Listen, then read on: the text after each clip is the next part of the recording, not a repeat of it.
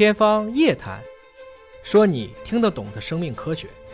各位网友，晚上好！今天坐着我身边的两位专家，我要为大家一一的做一个介绍。首先为您介绍的是北京协和医院神经科的副主任。戴毅教授，戴教授你好，你好，各位网友晚上好。还为大家介绍一位年轻貌美啊、青春靓丽的女博士，呃，是孙俊研究员，是华大基因研发总监。孙研究员你好，向老师好，各位网友晚上好。今天我们这样的一个搭配呢，其实是聊一种可能很多网友并不是非常熟悉的疾病啊，一种罕见病叫 DMD 啊，DMD 到底是什么？说是罕见病，但是发病率真的很低吗？你看，这有一个三千三百分之一到六千分之一，请问戴教授，这个算高还是算低呢？如果以罕见病的范畴来看，它是算比较高的。嗯，所以以至于通过有一些定义，包括在中国专家做一些讨论的时候，都认为 DMD 发病率太高，嗯，比别的罕见病都要高。但是如果与我们身边更常见的一些常见病，比如说头疼啊、脑血管病啊、高血压啊、胃溃疡这些病相比，那它的这个发病率和患者人数就要少得多了。少得多能有多少？就是这个 DMD 的这个患者群体在中国大概是一个什么样的人数规模？呃，在咱们国家确实做过这个 DMD 的流行病学的一个调查，而且是一个啊以省为单位的做的一个很严谨的调查。那我们国家的发病率呢，也是落在上面这个范畴内，大概是三千八百五十三分之一。那我们可以看到这数字非常的精确。嗯啊，那最后我们进行推算以后，计算到中国的新生儿的出生的人数等等，我们粗略的计算，国内应该有病人是在七万人以上。全国七万多人是这个病的病人，对对吧？是病人。呃，我们说到三千八百五十三分之一，指的就是说生三千八百多个孩子就会有一个孩子。是这个疾病，是这个意思吗？对，但当然这里要跟大家说的一点就是，这个病主要影响到男孩儿，所以我们会说是啊，新生儿的男婴，嗯啊，活产生下来以后，三千八百五十三个人里就会有一个发病，这是我们中国的数据。这个基数三千八百五十三全是男的。对，全全是男孩，因为它主要是男孩会发病。对，主要是男孩会发病。那说了这么多，尽管是个罕见病，但发病率你看并不算非常的低。到底什么是 DMD？它有个中文名字叫做杜氏肌营养不良或者渐进式的一个肌肉萎缩啊。到底什么是这个疾病？戴教授给我们解读一下，就是这个 DMD 到底是一种什么样的疾病？首先是从外观上看，它跟普通的小朋友会有不一样的这种体貌特征吗？嗯，它其实和我们其他很多的病不一样，它并不是一眼就能够看出来的，就看起来其实跟普通孩子一样的，对吧？对，特别在三岁以前，基本上不会看出来它跟别的孩子有任何的差别。嗯，那它的发病的症状又主要是什么呢？比如说这个肌肉的变化，说肌萎缩啊，就是真的会肌肉比别人少一些吗？它是肌肉渐进性的，确实就会越来越少。啊，所以我们其实有的时候不是说一眼看上去好像他的胳膊腿儿都非常的细，嗯，而是说看起来里头还是体积是有的，但里头肌肉就很少了。那不就是稍微胖了一点？它是里头的成分变化了。嗯，正常我们应该是肌肉来在这个支配我们的骨骼，现在这里还是这么多，但是肌肉只有百分之十，剩下百分之九十都是脂肪替代。这种脂肪并不是说我们吃胖了这个堆积在肚子上的脂肪，而是说里边一点一点的。被浸润进去的一种替代，就是说肌肉变成了脂肪。我们知道肌肉的结构其实是肌肉纤维嘛，对，它是肌肉纤维的萎缩呢，还是说干脆这个纤维就减少了？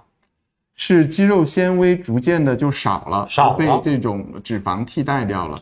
所以，我们可能看起来似乎是营养不良啊，但它这种瘦弱可能跟营养不良还不太一样。比如说，你像这张图，我们其实是普通人是看不太懂的。这是这个片子是说明了什么问题呢？这是啊，这个片子呢是我们做的叫双大腿的一个肌肉的核磁。嗯，通过核磁呢是可以看到里边的这个内容，因为我们从表面上看这个大腿只能看到皮肤，对啊，看不到里头肌肉有多少。嗯，那从这张图上我们就可以看到。由于在核磁上，肌肉的信号跟脂肪的信号不一样，嗯，所以我们就能看到说这些呃偏黑的这些信号呢是肌肉还存在的信号，但是这种发白的信号呢就是被脂肪替代了。我们可以看到，呃，大家都知道有皮下脂肪这一层，对，所以我们看到皮肤以下这一层是非常白的，嗯，就是脂肪的信号在核磁上非常白，而肌肉的信号呢是一个比较啊灰黑的这种信号。所以呢，我们看正常的呢这一片。应该都是均匀的灰黑的信号，当我们看到这一个病人的在这个信号里有很多白的丝啊，这些在里头替代了，哦这个就叫做脂肪替代掉了，它是肌肉丝里边变成了脂肪，一点一点的被变成脂肪，而不是是说我们哎。对对，不是说我们正常吃胖了，可能就皮下脂肪厚了，对它皮下脂肪该怎样还怎样，然后肌肉里边有被脂肪替代了，对对对对对。那它会带来什么样的一个后果呢？啊，那我们没有肌肉了的话，嗯它就没有办法完成我们想要做的运动啊。嗯我们想走路，我们想上楼，我们想蹲下，想起来，都得靠肌肉。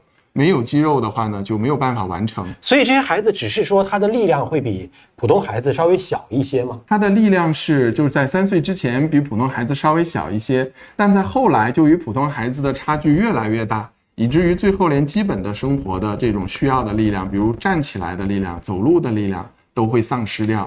它是不可逆的一种行进的一个过程。它就是在逐渐的进展，确实目前来说是不可逆的。我们现在希望做的很多努力，就是希望让它稳定住或者部分的可逆。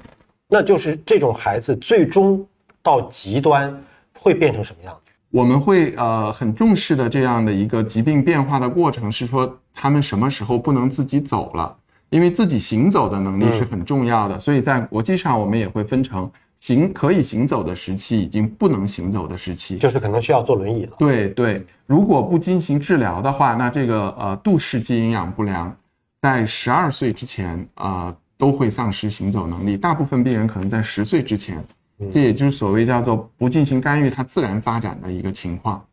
那如果说到了不能够行走，这是可能病程的一个新的阶段了。对如果继续的发展，还有可能怎样？